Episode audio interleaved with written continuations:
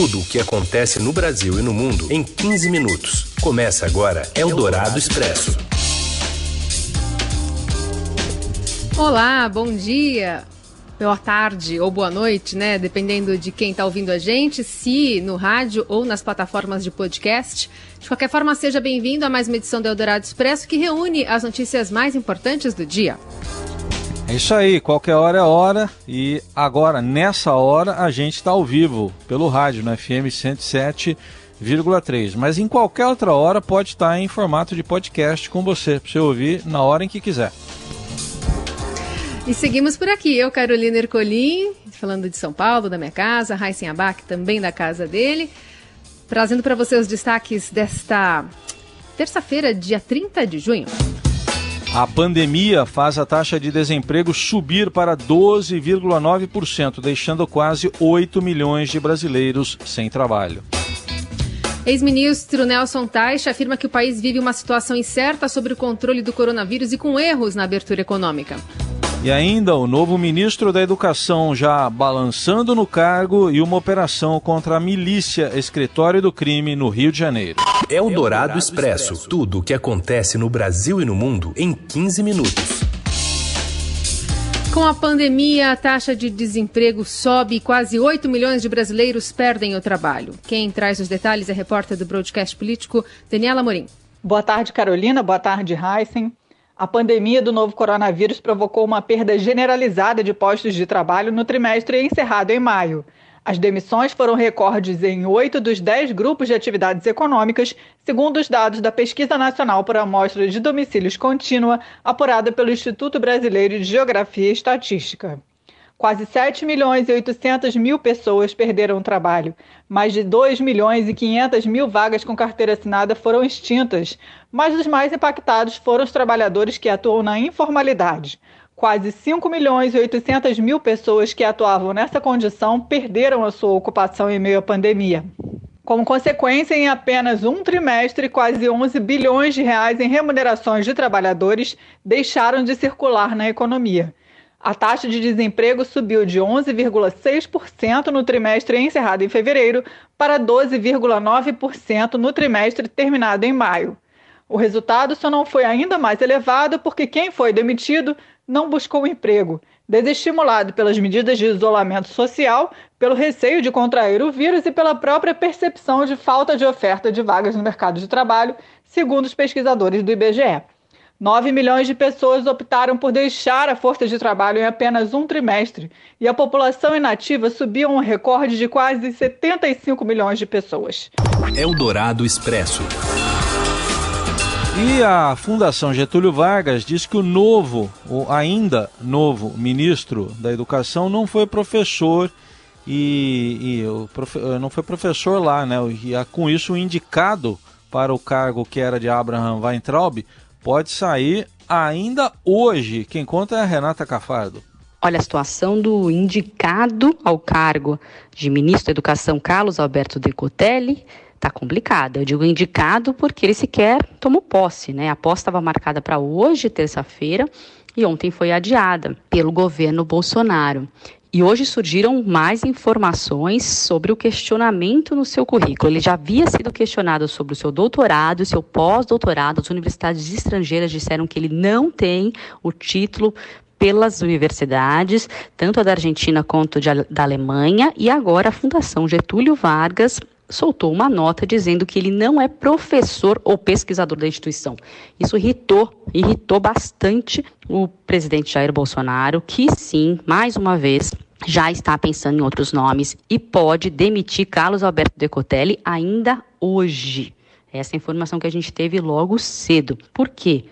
Bolsonaro ontem tentou fazer um gesto de solidariedade com o indicado a ministro, chamou ele para uma conversa, depois disse no Twitter que ele estava sendo perseguido por eh, irregularidades, né? Esse foi o termo que ele usou no seu currículo, mas não disse que ia empossá-lo ontem. Então ficou isso no ar.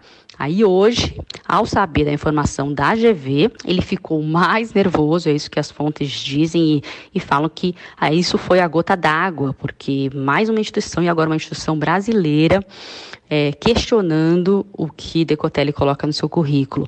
O caso é que a GV tem muitos professores que dão justamente esses cursos para a formação de executivos e são professores que não estão ali no corpo docente da instituição, eles são chamados como pessoas jurídicas, dão cursos e depois saem da GV. E esse é o caso do Decotelli, é um caso comum.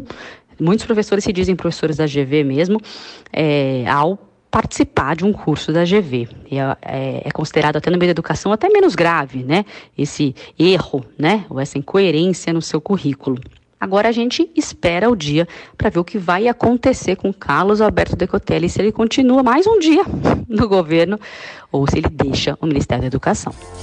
E para o colunista da Rádio Dourado Alexandre Garcia, o presidente Bolsonaro já deu a senha que o terceiro ministro da Educação está de saída o ministro da Educação está com problemas aí de, de currículo. Imagina, alguém vai convidar alguém né, que tem, em que tem confiança, né, que é uma pessoa de nome, não vai dizer assim, ó, agora vamos investigar o seu currículo para ver se você está mentindo. É, é, falta até de educação, de, de, de cortesia, né? mas deu esse problema aí. Está lá o recadinho do presidente na nota o senhor Decotelli não pretende ser um problema para a pasta, né, como está ciente do seu equívoco. Isso significa que ele já está de saída. Eldorado Expresso. O Brasil vive um momento muito difícil e o país como um todo ainda não sabe para onde vai caminhar a pandemia do novo coronavírus coronavírus. O diagnóstico é do ex-ministro da Saúde, Nelson Teich, entrevistado com exclusividade pela Rádio Adorado nesta terça-feira. Em relação à Covid no Brasil hoje, a gente está numa, numa situação absolutamente incerta de como vai evoluir. A gente vê as tentativas de abertura, essas idas e vindas, isso é uma coisa que claramente acontece porque a gente não domina hoje o, o que é nesse, o que, quais os critérios para saída. E a sensação que eu estou tendo nesse momento é que a gente está aprendendo muito pouco com as tentativas e erros que a gente está fazendo. Pois é, Nelson Taishi, que também foi entrevistado pela repórter, pela colunista Eliane Cantanhede, além né, de, de mim e do Heisen, ele explicou que o país deveria ter trabalhado o distanciamento social de forma única e coordenada. Ele ressaltou que a pandemia não tem hora para acabar e apontou que o carnaval e a demora do fechamento das fronteiras podem ter facilitado a propagação da doença. Nelson Teich enfatizou que falta liderança do Ministério da Saúde no processo, mas evitou responsabilizar o presidente Bolsonaro. Ele disse que a liderança do presidente deveria ser exercida através do ministro da Saúde e criticou a interinidade de Eduardo Pazuello à frente da pasta. Na minha opinião, não ter um ministro é muito ruim, porque se a gente está discutindo aqui liderança e coordenação, se você não tem um ministro apontado, é, a legitimidade de quem está lá é ruim. Então, se, se, se o Eduardo vai continuar como ministro, eu acho que ele deve ser oficializado. Se não existe uma pessoa hoje para entrar pelo que o presidente tenha escolhido, e se o Eduardo Pazuello é, hoje é o ministro, a, a, figura dele eu acho que tem que ser valorizada. Eu acho que a, a presença do ministro oficial ela é importante até para legitimar e auxiliar em todo um, todo um processo de liderança e coordenação.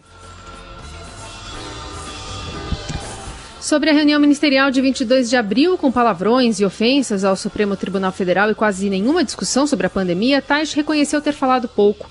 Disse que a situação ou disse que a sua intenção era de conversar com os outros ministros sobre a Covid, mas que ainda estava chegando e ainda não conhecia a dinâmica de funcionamento do governo. Nelson Tacho admitiu falta de alinhamento com o presidente, mas evitou apontar a, insistência né, de Jair Bolsonaro no uso da cloroquina como responsável direta por sua saída do cargo. E a cloroquina era o problema do momento, sabe? porque a minha preocupação ali era desenhar uma política de saúde. O que, que acontece? Quando você incorpora é, é, medicamentos, tecnologias, sem uma comprovação do benefício, você aloca o seu recurso financeiro, humano, em coisas que não são as melhores para a sociedade. Porque a gente tem pouco dinheiro Quanto menos recursos você tem, menos você pode desperdiçar. Cada centavo vale muito. O ex-ministro demonstrou otimismo com uma parceria iniciada na gestão dele com a Universidade de Oxford, na Inglaterra, e com o laboratório AstraZeneca para a produção de uma vacina contra o coronavírus que ele considera a mais promissora das que estão em fase final de pesquisas. A gente tem que aproveitar esse momento da vacina é, para ir melhorando a nossa infraestrutura, porque um dos grandes problemas que a gente tem hoje é fazer com que as coisas saiam do papel, elas aconteçam na prática, né? Um exemplo disso é a parte da testagem, tempo que vem levando para a gente conseguir se preparar para fazer testes, seja ele o, o a, a RT-PCR, seja o teste é, de anticorpos. Essa entrevista está na íntegra no site da Rádio Dourado para você ouvir e compartilhar. Eldorado Expresso. E acabaram de sair números aí da pandemia do coronavírus no Brasil, atualizados pelo consórcio de imprensa. O Brasil chega a 58.927 mortos, 1.383.670 casos. O Brasil se aproximando aí dos 60 mil mortos, dado que acabou de ser atualizado pelo consórcio de imprensa formado por Estadão, G1, o Globo Extra, Folha e UOL e os números consolidados saem logo mais às 8 da noite, fechando o dia. E o governo do estado de São Paulo estuda como ajudar mães que, para uh, retornar ao trabalho, dependem da reabertura das escolas. Em entrevista à Rádio Eldorado, a secretária de Desenvolvimento Econômico de São Paulo, Patrícia Ellen, explica que o impasse tira o sono da equipe que trabalha para alinhar o descompasso que afetará as famílias em setembro. É, bom, eu como secretária de Desenvolvimento Econômico posso te garantir que é uma preocupação aqui que me tira o sono de todos nós, de como é que nós, como mãe também de duas filhas, eu imagino se é difícil para mim que tem estrutura em casa, para as mães que não têm estrutura, como que elas fazem é, nesse dia a dia. É, nós temos um risco também de aumentar a desigualdade social nesse momento, né, e principalmente a desigualdade de gênero. Então, é um tema super importante que está sendo trabalhado em diversas frentes. Nós estamos estudando ali quais seriam as possibilidades. As alternativas devem ser apresentadas pelo governo nas próximas semanas, quando a Secretaria de Educação também detalhará a retomada das aulas.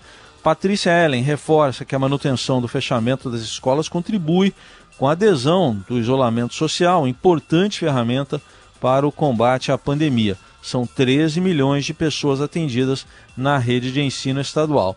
A secretária justifica a manutenção dos índices de isolamento social no estado e na capital entre 45% e 58%, ao pequeno e calculado impacto da flexibilização de atividades, como salões de beleza e restaurantes, que provocaram oscilações de até dois pontos percentuais. São Paulo voltou a registrar queda no número de mortes pelo critério do acumulado de sete dias e desta vez foi uma queda significativa, 144 mortes a menos na semana passada do que na semana anterior. Isso significa queda de 19% na capital e de 7% no estado. A secretária de Desenvolvimento Econômico aponta que a queda dos índices da capital deve se manter, porque a cidade foi a primeira a registrar casos de coronavírus e reagiu no estado ainda ao fenômeno da interiorização da Covid-19. Tinha sido dito pelos especialistas nas últimas semanas seria essa estabilidade aí durante o mês de julho, ou seja, a gente vai ver nos números uma melhora significativa, mas como nós estamos com uma base elevada de presença da epidemia, nós vamos sentir ainda muita presença e por isso que é tão importante novamente seguirmos com as medidas dos protocolos e também com o isolamento social. Eldorado Expresso. E a Polícia Civil, além do Ministério Público do Rio, deflagra uma operação contra o escritório do crime. Quem detalha é o Márcio Douzan. Olá Carol, olá Heisen, olá a todos. O Ministério Público do Rio e a Polícia Civil realizaram uma operação na manhã desta terça-feira para tentar prender quatro integrantes é, do grupo miliciano Escritório do Crime, que é considerado um dos grupos mais violentos aqui do Rio de Janeiro e que realiza assassinatos por encomenda. É, o grupo teria ligação inclusive com o ex-PM Adriano Magalhães da Nóbrega, o capitão Adriano, que foi morto é, em operação da polícia numa chácara no interior da Bahia no início de fevereiro. É, nessa, na operação desta terça-feira foram presos dois milicianos que são irmãos, o Leonardo Gouveia da Silva, que seria o chefe, um dos chefes do escritório do crime, e o seu irmão Leandro Gouveia da Silva, ele que seria motorista do grupo e também é responsável por monitorar as possíveis vítimas. É, uma entrevista que o delegado Daniel Rosa, da Delegacia de Homicídios, prestou na manhã desta terça-feira, ele informou que, apesar de o escritório do crime ter sido investigado, sim, é, como suspeito do assassinato da vereadora Marielle Franco e do motorista Anderson Gomes, segundo o delegado, até o momento não foram encontrados indícios é, consistentes de que o escritório do crime teria ligação com essas mortes. De qualquer maneira, reiterando, duas pessoas foram presas acusadas de integrar o grupo milícia no escritório do crime, que é acusado, enfim, de realizar assassinatos por encomenda. Seu dinheiro em ação. Os destaques da Bolsa, com Vitor Aguiar. Oi, Vitor, boa tarde. Oi, Heisen, boa tarde. Boa tarde, Carol. Boa tarde, ouvintes. Tudo bem? Olá, tudo bem. Vamos lá, como é que está o mercado aí, a Bolsa e o dólar, como estão agora? Olha, a bolsa ela está bem comportada, viu? Ela não está aí muito longe da estabilidade, mas o dólar, o dólar sim está um pouquinho mais esquentado, viu? Dando os números aqui para vocês, Ibovespa abriu em queda, virou para alta, mas está num dia meio morno, agora vai subindo só 0,3% aos 96.019 pontos. Mas lá no mercado de câmbio, dólar à vista já sobe 1,2% nesse início de tarde, com isso já aparece na casa de R$ 5,00 5,49. Qual que é o capítulo de hoje nessa novela Tensões entre Estados Unidos e China? Olha, é um capítulo que, de certa maneira, né, ele, ele já foi ali sinalizado né, nos episódios anteriores, não é exatamente assim um plot twist, mas, de qualquer maneira, está né, tá trazendo uma atenção que é aquela questão relacionada a Hong Kong. Né? Hong Kong é um território ali, né, é, pertencente à China, mas que tinha uma certa autonomia né, administrativa, só que a China continental passou uma lei que revoga essa autonomia de Hong Kong. Com isso, os Estados Unidos eles estão aí, uh, enfim, né, não se mostrando muito contentes com essa medida. Por quê? Porque Hong Kong era, sim, um aliado importante americano ali no continente asiático. Né? Então, tem toda uma tensão geopolítica no ar. E aí, o resultado é essa tensão na bolsa, a bolsa vai ficando no zero a zero e essa cautela maior no dólar que sobe com mais intensidade. Muito bem, esse é o Vitor Aguiar atualizando para você as informações aqui e também no seudinheiro.com ao longo de todo o dia, também no fechamento. Obrigada, Vitor. Até amanhã. Eu que agradeço, gente. Um abraço e até amanhã. Você ouve Eldorado Expresso. E seguimos com as notícias desta terça-feira. Por verba a prefeitos e pela volta da propaganda, o Centrão já admite adiar a eleição. Além da rima, a Camila Turtelli conta mais. Oi, Heisen. Oi, Carol. Oi, ouvintes. Avançou Oi. na Câmara a aprovação da proposta de emenda à Constituição, PEC, que pode adiar as eleições municipais desse ano.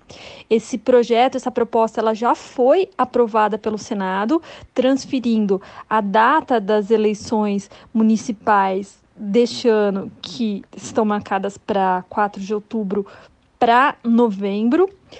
Só que para passar na Câmara ainda tinha alguma resistência. São necessários 308 votos dos deputados em dois turnos. Só que líderes do Centrão, pressionados principalmente por prefeitos, não queriam aceitar esse adiamento, queriam manter a data no dia 4 de outubro. Nesse fim de semana, o presidente do Tribunal Superior Eleitoral, Luiz Roberto Barroso, e o presidente da Câmara, Rodrigo Maia, eles tiveram uma série de conversas com essas lideranças e fizeram algumas propostas, como, por exemplo, a aprovação de uma medida provisória que garante um socorro a mais para as prefeituras para enfrentar a Covid-19. Também é, conversaram sobre retomada do programa de partido na Rádio e TV, não aquela propaganda eleitoral, aquela propaganda sobre os partidos e talvez uma extensão do horário eleitoral na TV. Bom, ontem o vice-presidente da Câmara, que é o presidente do Republicanos, o deputado Marcos Pereira, um dos principais líderes do Centrão, ele veio a público para dizer que tinha sido convencido de que era necessário adiar as eleições para novembro. Ele disse que ele foi convencido depois dele ter conversado bastante com Barroso e também com médicos sobre a situação sanitária do país.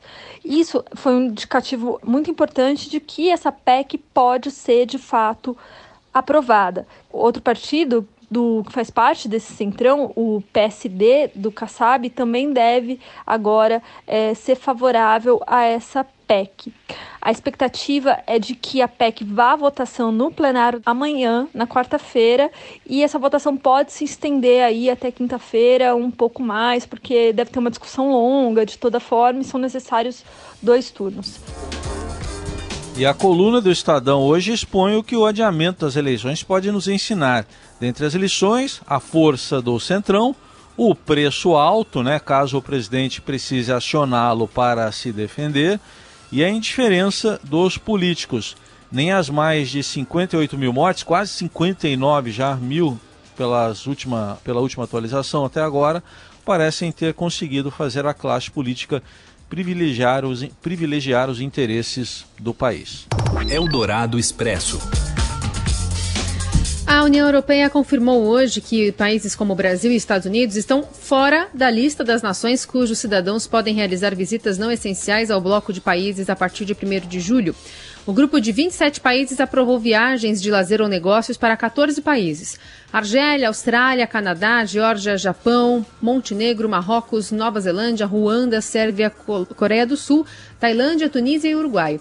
A questão da China está em suspenso. As viagens só serão abertas caso as autoridades chinesas também permitam visitação da União Europeia.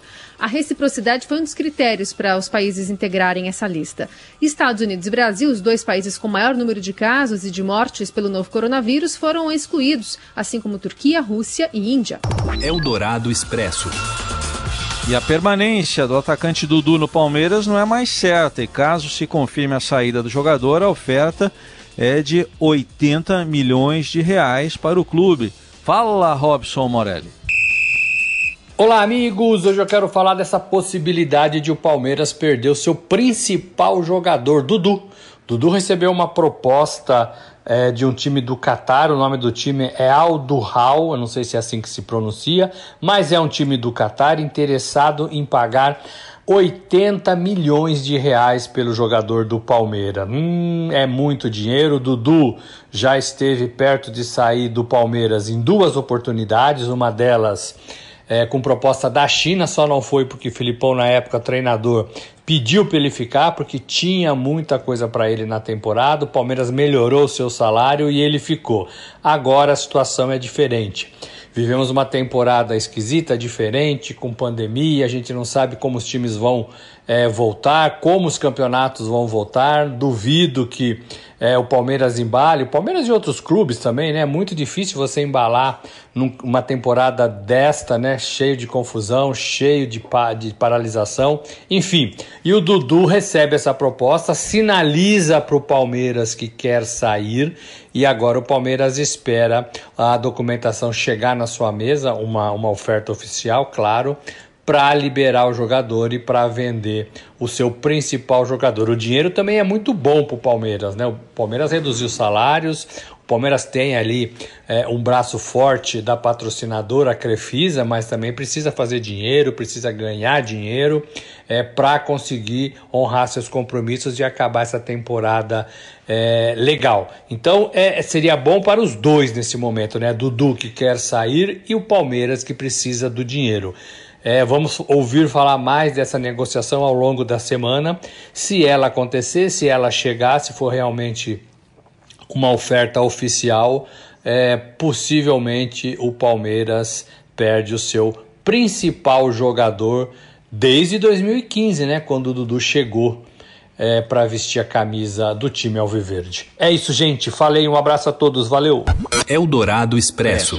Navegar é preciso Viver não é preciso, navegar é preciso, viver não é preciso. O barco. Amália Rodrigues, isso, Nelson Volter? Vai respondendo aqui enquanto eu vou falar da notícia, porque tem a ver com Portugal. Com novos, é, com voos proibidos, né? Um argentino ele navegou pelo Oceano Atlântico para encontrar o pai de 90 anos. O Juan Manuel Balesteiro estava preso em Portugal por causa do coronavírus. Então ele teve uma ideia. Ele decidiu viajar por 85 dias da única maneira que podia, em um barco, em um pequeno barco. Ele deixou boa parte das pessoas preocupada, inclusive o pai, mas conseguiu chegar depois de passar todo esse tempo comendo basicamente atum enlatado, frutas e arroz. A notícia é contada em detalhes no Estadão de hoje. E a gente está ouvindo Gisela João. É, sabe que o preciso daí é no sentido de precisão, né? Do Fernando Pessoa, da música e tal. Mas tem o jogo de palavras com necessário. Só tô falando isso porque almoçar também é preciso. Viver não é preciso. Então vamos atender as necessidades básicas de um homem. Amanhã a gente volta e, claro, você continua sempre muito bem informado em todas as plataformas do Estadão. Uma ótima terça-feira. Valeu, obrigado pela companhia nessa navegação de hoje. Tchau, até amanhã.